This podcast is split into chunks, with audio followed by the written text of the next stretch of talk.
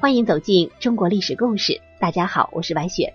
咱们今天要带您一起走进的历史人物，他叫寇白门。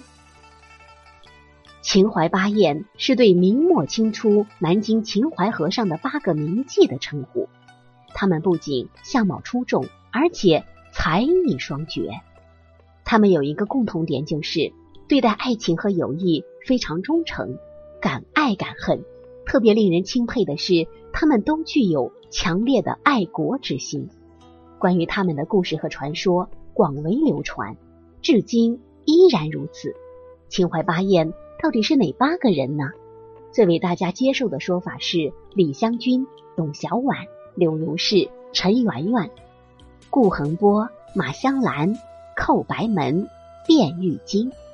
今天啊，白雪就想跟大家说一说秦淮八艳中人称风流女侠的寇白门，因为她的侠义，在她死后，连大文豪都为她写诗。作为明末清初的秦淮八艳之一，这个寇白门可能是最没有名气的，同那陈圆圆、李香君几位比起来，那相差的。可谓十万八千里，可是奇怪的是，她却是一位传奇色彩最为浓郁的女人，反而名声不彰。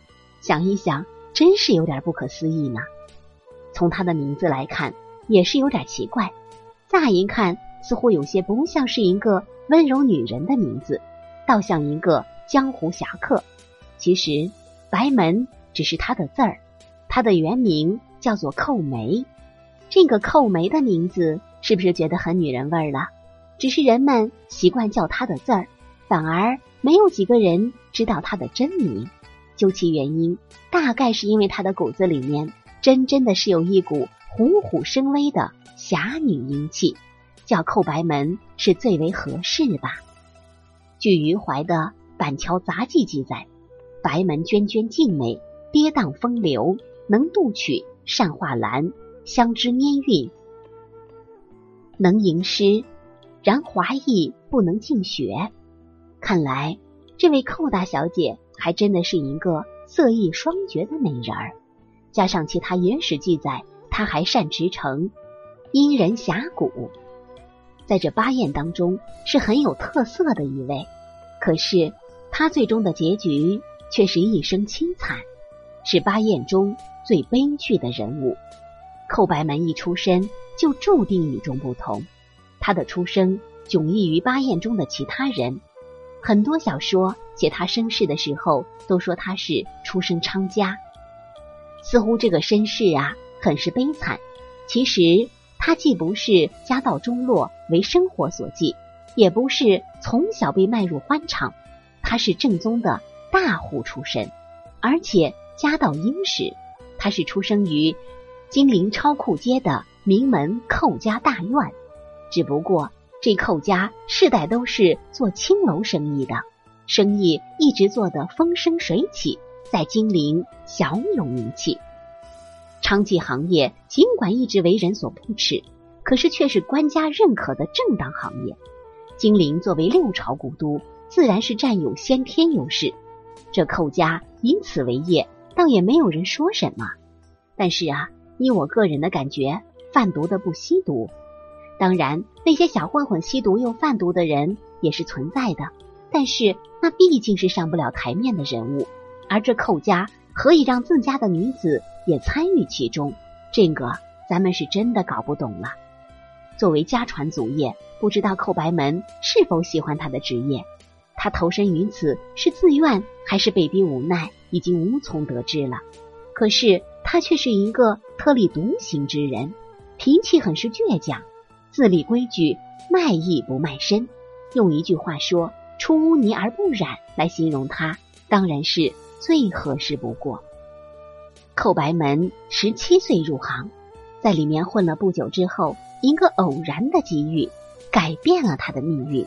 他被国公爷朱国弼给看上了。这个朱国弼以一个盛大无比的排场。来迎娶奇年玉貌的秦淮歌女寇白门。那是一个月明星稀的夜晚，在五千名士兵每人手执一盏双喜的大红灯笼的簇拥下，伴着唢呐震天、礼炮惊空，寇白门坐着八抬大轿，高调进入宝公爷的大宅，其奢靡隆重的程度远过皇家。可是好景不长，随着清兵南下，南明小朝廷在钱谦益一帮重臣的率领下开门迎降，这国公爷自然也在其列。为防其变，亲人命他北上，于是他带着全家来到北京。哪知道他并没有混个一官半职，形同软禁，妻妾成群的国公爷坐吃山空，开销巨大，时间不长就难以为继。于是他想到把这些小妾们全部卖掉，以换取打点的银子，准备换一个官来当当。这个朱国弼。就好像一位收藏家，而寇白门也只是他的一件藏品。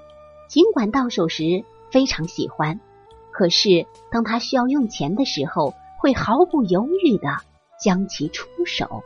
于是寇大小姐也在劫难逃。遇此变故，寇白门倒是显得很镇定。他对朱国弼说：“若卖妾身，所得不过百金；若使妾难归。”一月之间，当得万金以报功。朱国弼思忖半天，才答应。寇白门便带着婢女归还金陵。据史书记载，寇白门披马短衣，携一丫鬟南归。神奇的是，他真的弄到了两万两银子，托人带给那位国公爷。这个臭男人竟有重修旧好之意，然而却被寇白门一口拒绝。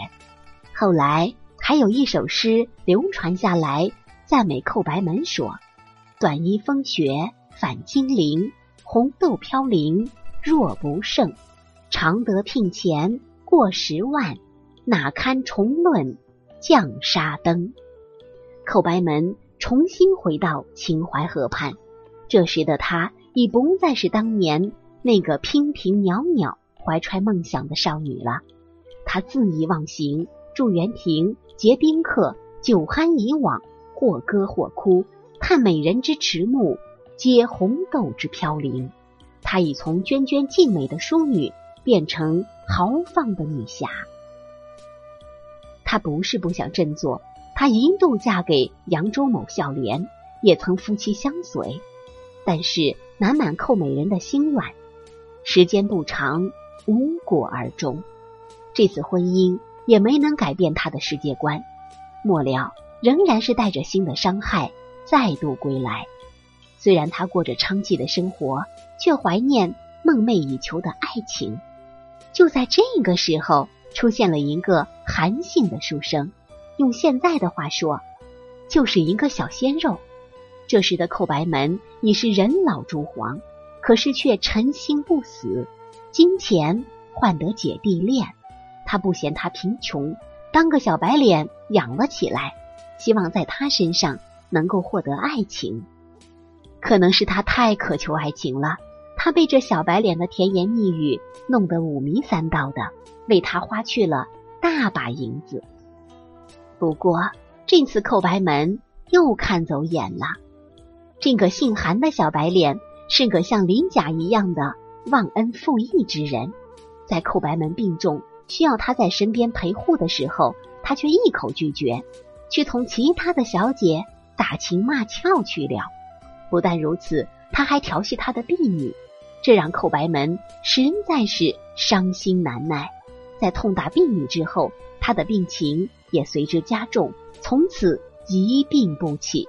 不久，一代女侠寇白门就香消玉殒于秦淮河畔。按说啊。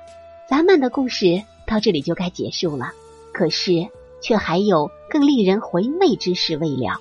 据后人推测，寇白门侠女的意义，实际上是在抗清斗争当中有他的一己之力。别看现在知道寇白门的人不多，可是当时寇白门死后，赢得很多人的尊崇和敬仰，歌之咏之，不绝如缕，其中便包括吴梅村。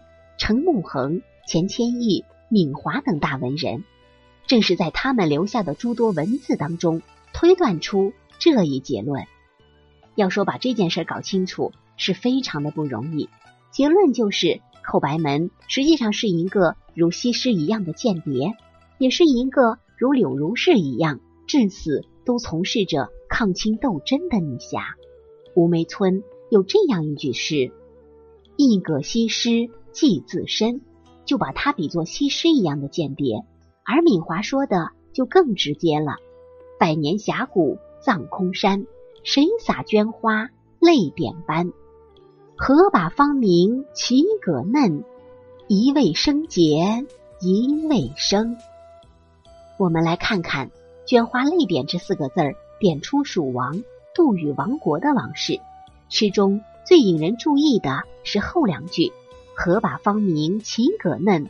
一味生结。”一味生，葛嫩也就是葛嫩娘，是和寇白门同时期的秦淮名妓。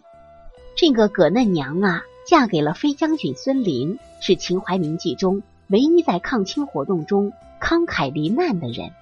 敏华以葛嫩娘比作寇白门，是说他同葛嫩娘一样，也是为抗清大业出生入死之人。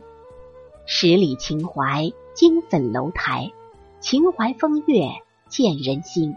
那些无处安放的灵魂想改变命运，可是命运却一直在捉弄他们。